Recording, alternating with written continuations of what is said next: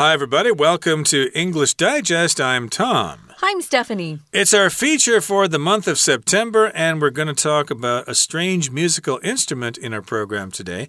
We could talk about normal musical instruments like the violin or the guitar, the drums, the trumpet, the trombone, the flute, etc. But we're going to talk about a kind of unusual musical instrument that is kind of electronic. No, it's not the keyboards or it's not uh, an electric guitar. It's actually something called the theremin. Uh, have you ever heard of that instrument before? Kind of sounds like a type of vitamin. Um, I guess it's because we have a cold medicine in America called Theraflu. So when I saw theremin, I thought, what is that? Is that sort of uh, some kind of new drug chemical? No, it's kind of interesting. I never knew what produced the sound that the theremin produces uh, was called, or that, you know, it, it was a special kind of instrument. Um, Tom and I grew up with shows growing up about outer space and aliens, and we'd often hear this sound produced um, in the background for the music, but I didn't know what was making the sound. Right, and uh, I could do a demonstration of the sound here, uh, but I'll wait until we actually introduce this topic to okay. you. So we'll keep you in suspense for a couple of minutes. Let's get to it, everybody. Let's uh, take a time out right now and listen to our article read from top to bottom.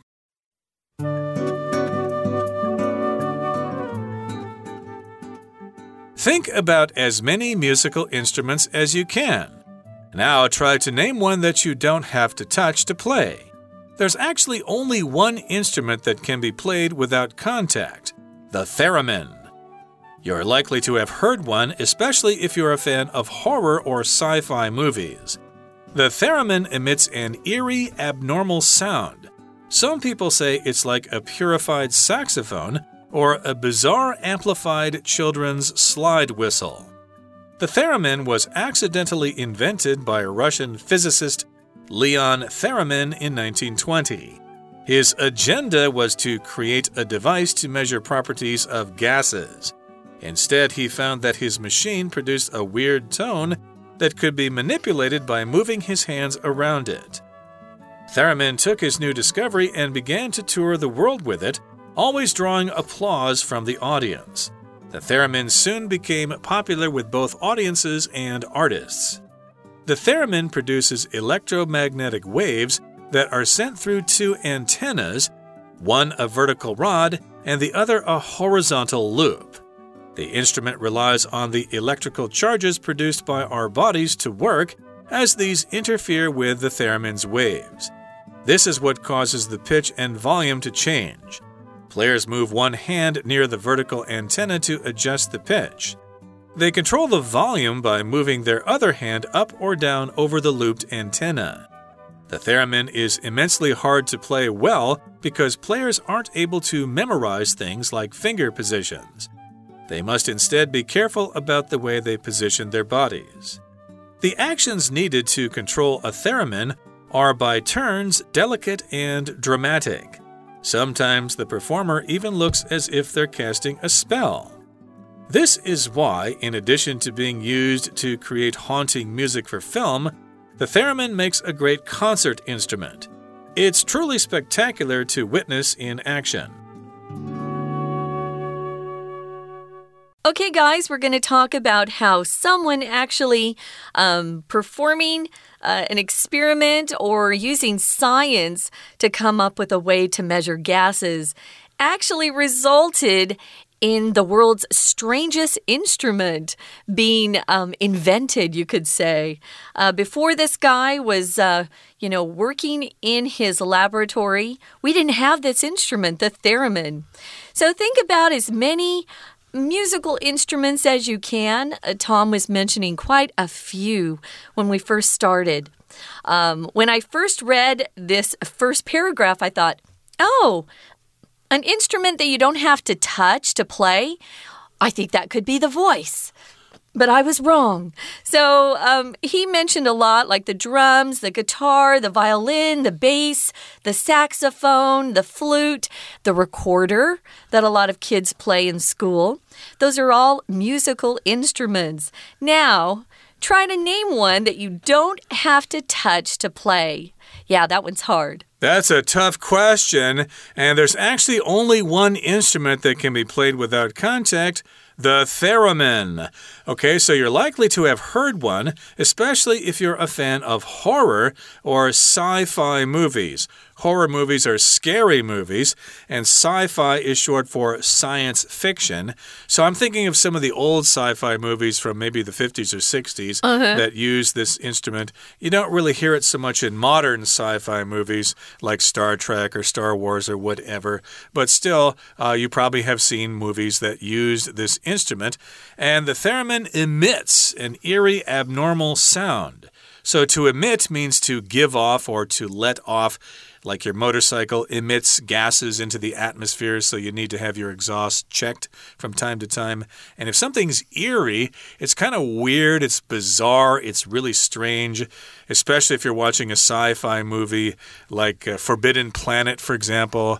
Uh, I think that was that movie with Robby the robot or something. And yeah, that was kind of an eerie movie. They were mm. on this planet, and there was this mysterious monster that they couldn't see that was trying to attack them. So yeah, it was very eerie. It was really really weird. Mm. Eerie is a great word. It's kind of uh, gives you that feeling of something being really strange and you're kind of uncomfortable, but it's a little bit frightening at the same time. It's eerie. It also has an abnormal sound. It doesn't sound like a regular sound that you hear every day. It really is a different kind of sound. Some people say it's like a purified saxophone. If something's pure or purified, it means you take out everything that keeps it from being pure. For example, if you want to have um, um, your water you know, sometimes we want to purify our water. We want to remove anything in it that is uh, a contaminant or something that makes it dirty or unclean. You want to purify something. Uh, here it says it sounds like a purified saxophone, which is an interesting description of its sound. I'm not quite sure what that means. Um, or a bizarre amplified children's slide whistle. I also don't know what children's slide whistle sounds like, but bizarre means very strange, kind of crazy. Um, and if you're talking about amplified, it means you're making something bigger. Um, usually we talk about amplifying a sound. Uh, maybe you're in a band and you're on stage and you want that sound to really carry to the end of the, the stadium or the property where you're performing. You'll need an amplifier, which is a piece of equipment that you can plug your guitar or your bass into, and it makes that sound electronic and it just makes it louder. Exactly. So if you play an electric guitar like the Gibson Les Paul or the Fender Stratocaster or something like that, if you play it, it's not going to be very loud. You can barely hear it. So right. you need those pickups to pick up the vibrations. And then, of course, they need to be amplified through an amplifier. And then you can hear those monster chords banging out as you're trying to do a Jimi Hendrix guitar solo or something like that. And yes, indeed, I'm thinking a purified saxophone would be a saxophone that doesn't really have the sound of the reed so much. Uh, saxophone has the reed there, so when someone plays a saxophone, it sounds like they're sort of playing a kazoo. There's that sort of weird vibration. Maybe it's a saxophone without that weird vibration, and it's just a pure sound that sounds like a saxophone. Sometimes a sax, yeah, sometimes a saxophone to me sounds kind of rough. You know what yeah, I mean? Yeah, exactly. Kind of rough, like somebody's a little bit hoarse. It's not that pure, crystal clear sound. It's it's got other elements mixed in. I guess that's what they're talking about. Now, a children's slide whistle, of course, is a whistle you blow into at one end, and then at the other end, there's this little rod that you pull back and forth, and it sort of goes. Oh, something like yeah. that. and that. that's basically what a theremin sounds like, except it's an electronic sound. Something like that. uh, I don't think there are any breaks in the sound. You don't have individual notes. Right. It's a continuous tone. You they don't may, have to breathe. Uh, yeah, you don't have to breathe. You just move your body. So, yes, indeed, you can go online and see some of these performers with theremins. It looks kind of like they're dancing while they're playing it, but again, they're not actually touching the instrument. Mm -hmm. Well, the theremin was accidentally invented by Russian physicist Leon Theremin. So, because he invented it, he gets to name that instrument after himself, which is kind of fun. Uh, that should be the way it's done. If you're a physicist, you are someone who is an expert in physics. So he was uh, a Russian, he lived in Russia, and he accidentally invented it. He didn't mean to, he was doing something completely different. That's where we get a lot of our great inventions. They're kind of accidents. The microwave oven was an accident, um, post its were an accident, right, liquid yeah. paper was an accident. Um, we have a lot of great uh, functional things today that are here because somebody just uh, didn't get the result they were looking for, but what they did get was really great. So, what was he trying to do, Tom? Well, his agenda was to create a device to measure properties of gases like methane mm. or oxygen or nitrogen or something like that. So, he was a scientist, and his intention, his goal, was to create a device that could measure such gases. So, here we've got the word agenda. That is often used in the office if you're going to have a meeting, of course. Uh, the secretary, I suppose, has an agenda, a list of all the items that you're going to cover in a meeting. But in this particular case, it was his goal. That's what agenda means. His goal was to create a device because he was a scientist, he was a physicist, and he wanted to measure gases and their properties, uh, how they behaved in certain conditions. And uh, he didn't mean to invent a musical instrument, but that's exactly what happened. And we'll continue talking about Mr. Theremin, I should probably say Dr. Theremin's invention in just a couple of seconds. Let's take a time out now and listen to our Chinese teacher. 大家好，我是派老师。今天讲解的是九月十五号 Unit A How Science Resulted in One of the World's Strangest Instruments。这是一份篇章结构的练习题。那内容呢，跟乐器有关。而且呢，这项乐器大家可能对名称不是很熟悉。不过，如果同学常看电影的话，或许你们听过这项乐器它的声音，但你不知道它的名字叫做什么。好，那我们就先一起解题吧。不过在开始解题前，老师想跟大家强调，答题前要先看四个选项，在心中有个底，到底呢可以用哪些句子让文章变得完整。那甚至于粗略的把这个四个选项先排序，有些选项句子本身可以提供线索，让我们知道它大概会在文章的前、中、后哪一段。此外，篇章结构最重要的就是要把回填的句子和前后文呢必须要连贯，在文意概念上承先启后。请大家谨记得前后连贯、文意通顺这八字真言。请以这个原则答题，相信大家遇到任何难题都能够迎刃而解。好，我们先一起看到第一题。第一题前面提到 think about 这个部分，请想着乐器越多越好。现在试着说出一个你不必去碰、不必去摸就可以演奏的乐器。后面一句说你可能已经听过了，尤其如果你喜欢看恐怖片或科幻电影。这前后两句是不是有个落差？我们不会没事就直接说你可能已经听过，听过什么啊？前一句也就是第一题空格，一定要告诉人家这个不需要触碰就能演奏的乐器。因此，第一题答案选 C。There is actually only one instrument that can be played without contact. The theremin。实际上呢，只有一种乐器可以在没有接触的情况下演奏。就是特雷门琴。We're going to take a quick break. Stay tuned. We'll be right back.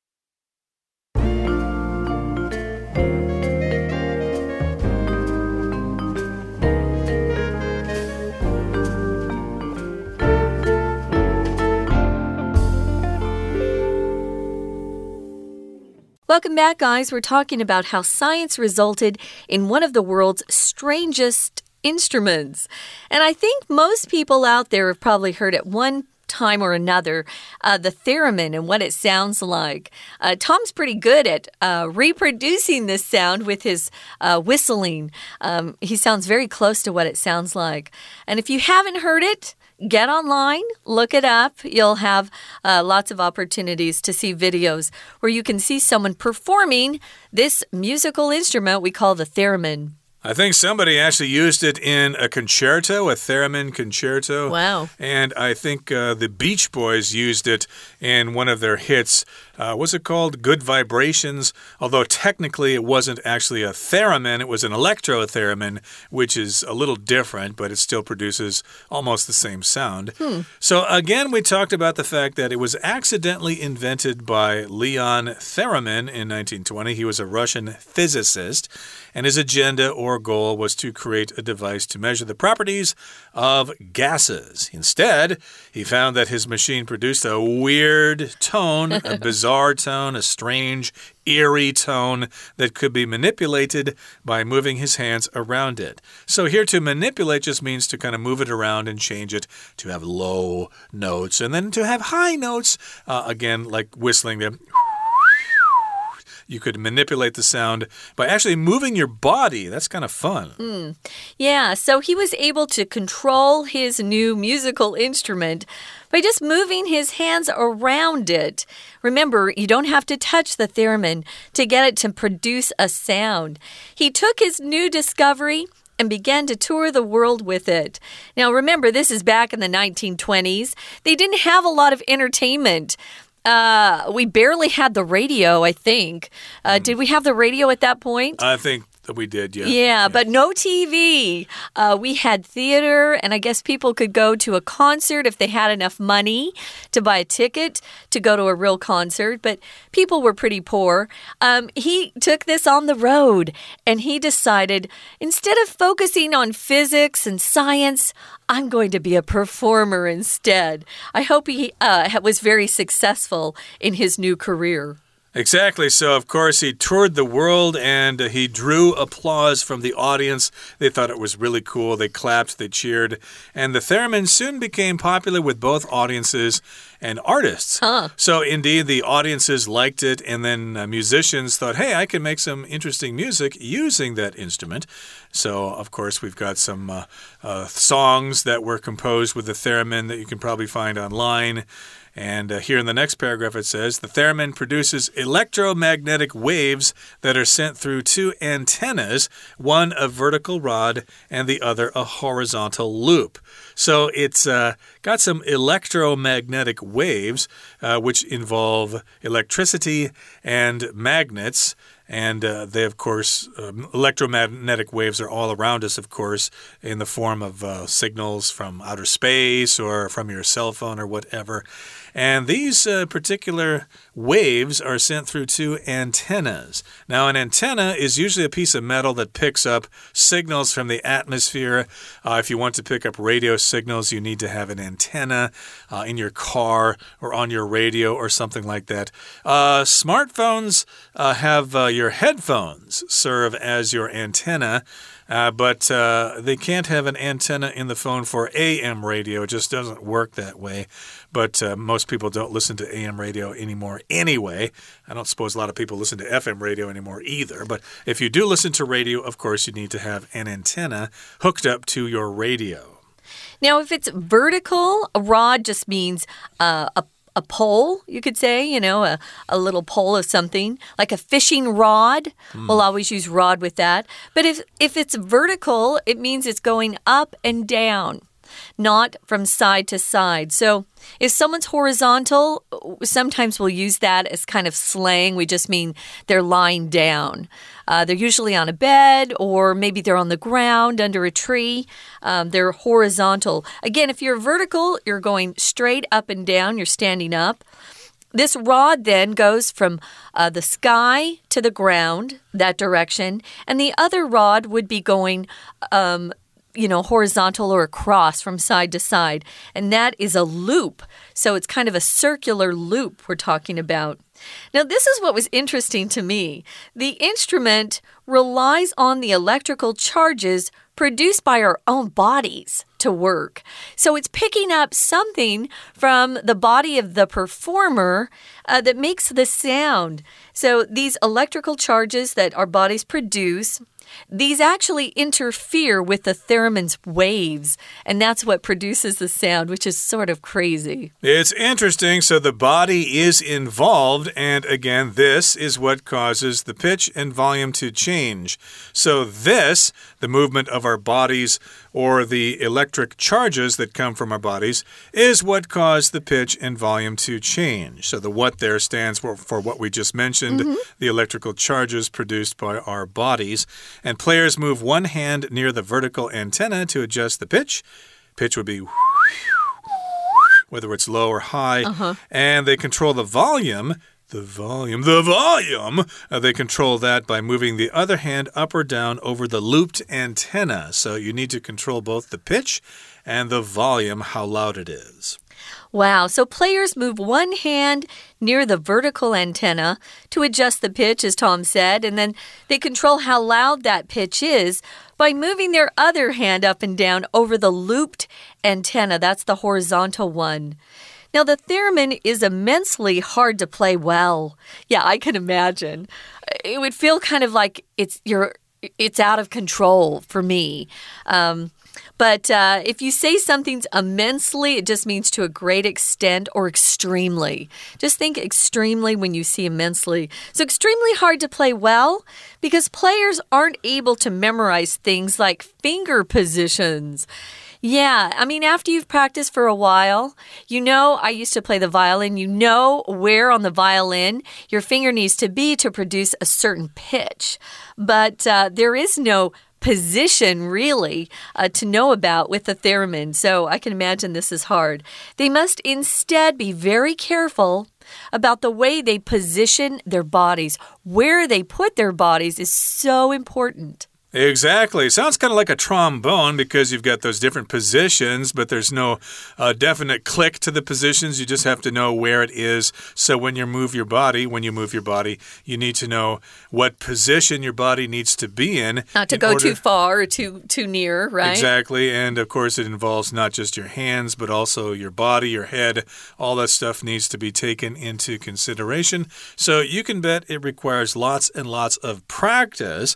Even if you don't uh, know how to play one, you can still have fun playing with it by moving around and seeing what sort of sounds you can produce. Mm. And here in the final paragraph, it says the actions needed to control a theremin are by turns delicate and dramatic. So we're talking about the actions or the movements of your body, moving your hand up and down or left and right, and moving your body forward or backwards.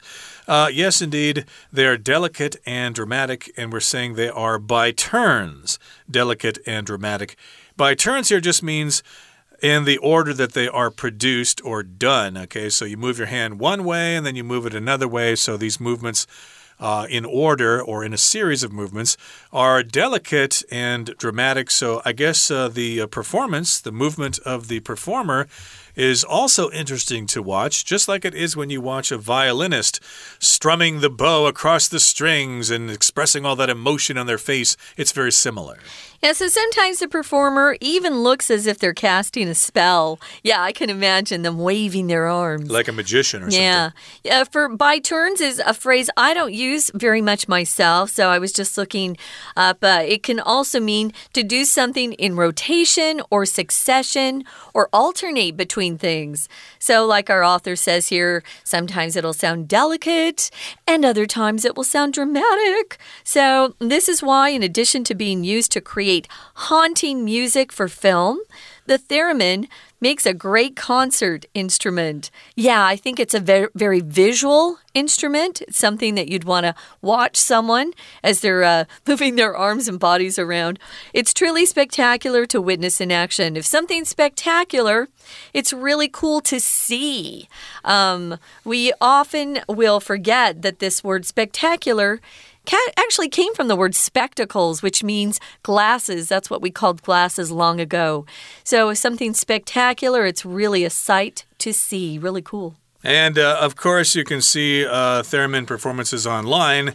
Probably, uh, it would probably be somewhat hard to find live performances, but you never know. Check your local listings. You might see a concert coming to town by uh, a thereminist. I guess you'd call the person who plays Yeah. a theremin a theraminist or something like that. A okay, that theremin brings player, yeah. Uh, it could be. That's probably the safer term. Okay, that brings us to the end of our discussion. Let's turn things over now to our Chinese teacher.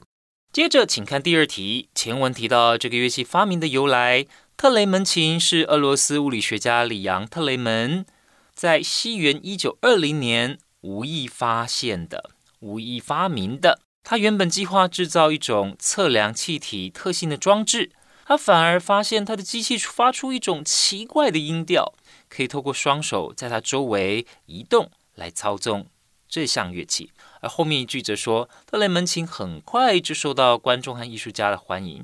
前文只是说明这种乐器是如何操作的，后面呢，则说这项乐器很受欢迎。中间的句子是不是应该要提到大众有机会听到这种乐器的演奏？后面的句子才能够说这项乐器受人欢迎。所以第二题我们选 B。Theremin took this new discovery and began to tour the world with it, always drawing applause from the audience. 特雷门带着他的新发明开始世界巡回演出，总是能赢得观众的掌声。然后，请看第三题。前文解释了特雷门琴发出声音的原理，这就是导致音高 pitch 和音量 volume 发生变化的原因。